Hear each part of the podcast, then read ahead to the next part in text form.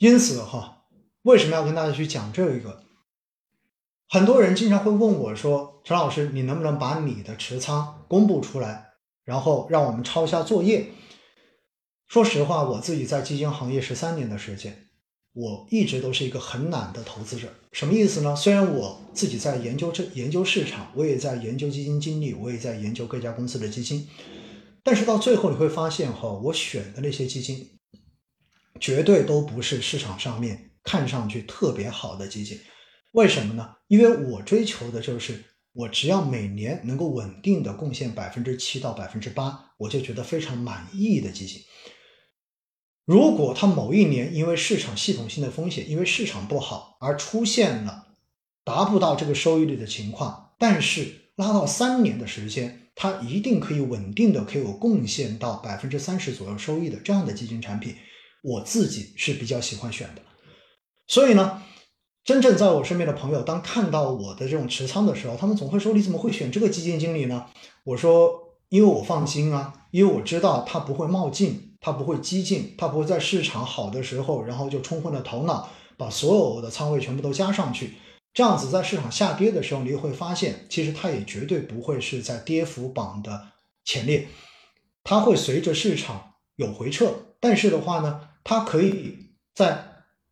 不管是上涨的市场还是下跌的市场中间，持续的跑赢基准指数，我觉得这就是我选产品的一个标准。因此哈，我刚才为什么会问大家，你们到底是想选到什么样的产品？我真的建议大家哈，未来我们比较成熟的这一种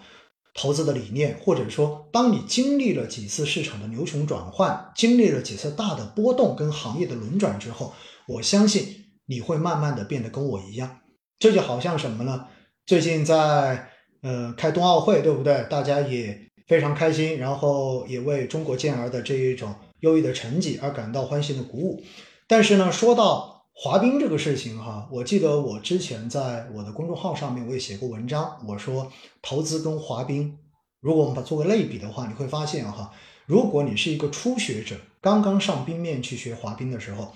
你其实摔跤摔的很少，为什么呢？因为你知道你自己不会，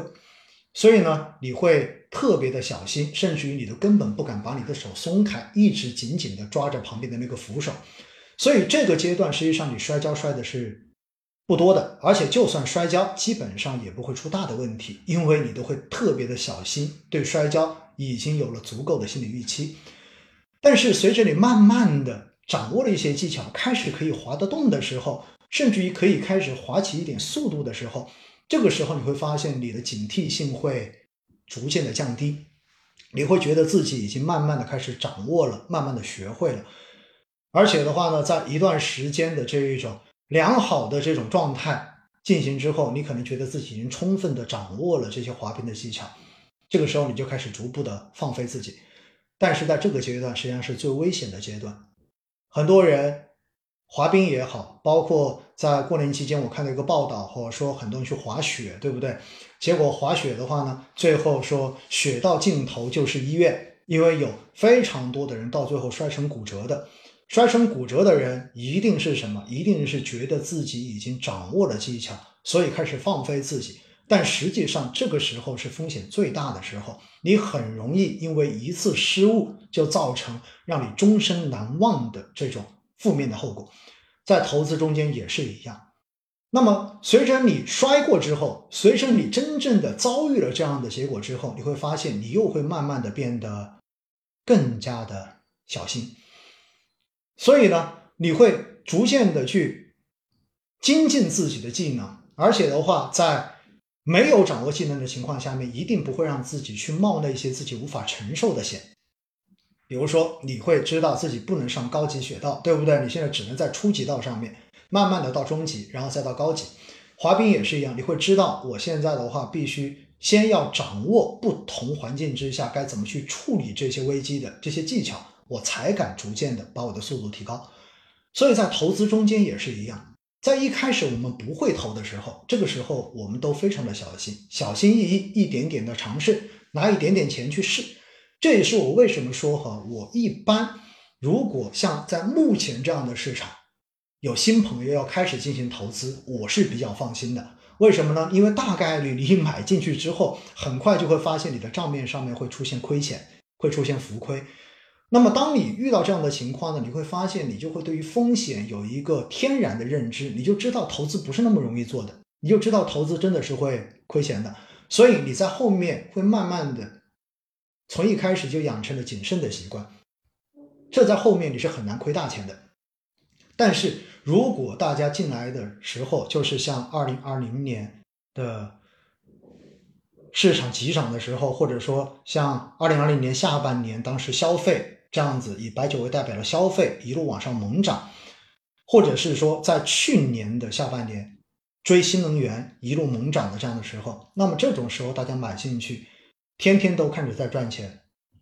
就会对于风险越来越忽视，那么到最后很有可能。当市场下跌的时候，你就会发现你已经深陷重围，泥足深陷，根本就没有办法及时的进行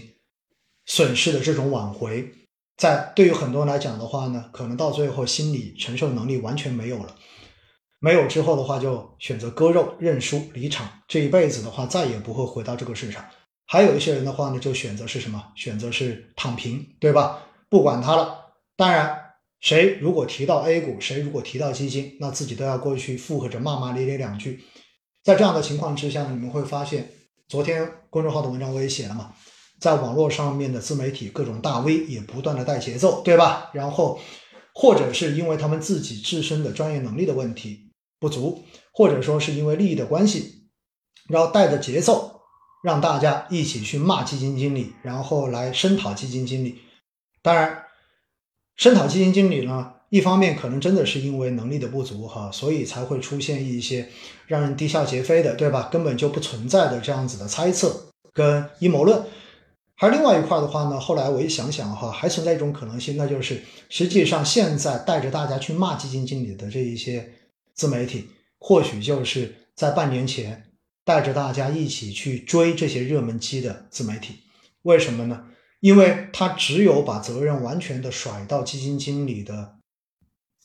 这一个能力上面，或者说甩到这些阴谋论上面，才能真正的把自己的责任撇开。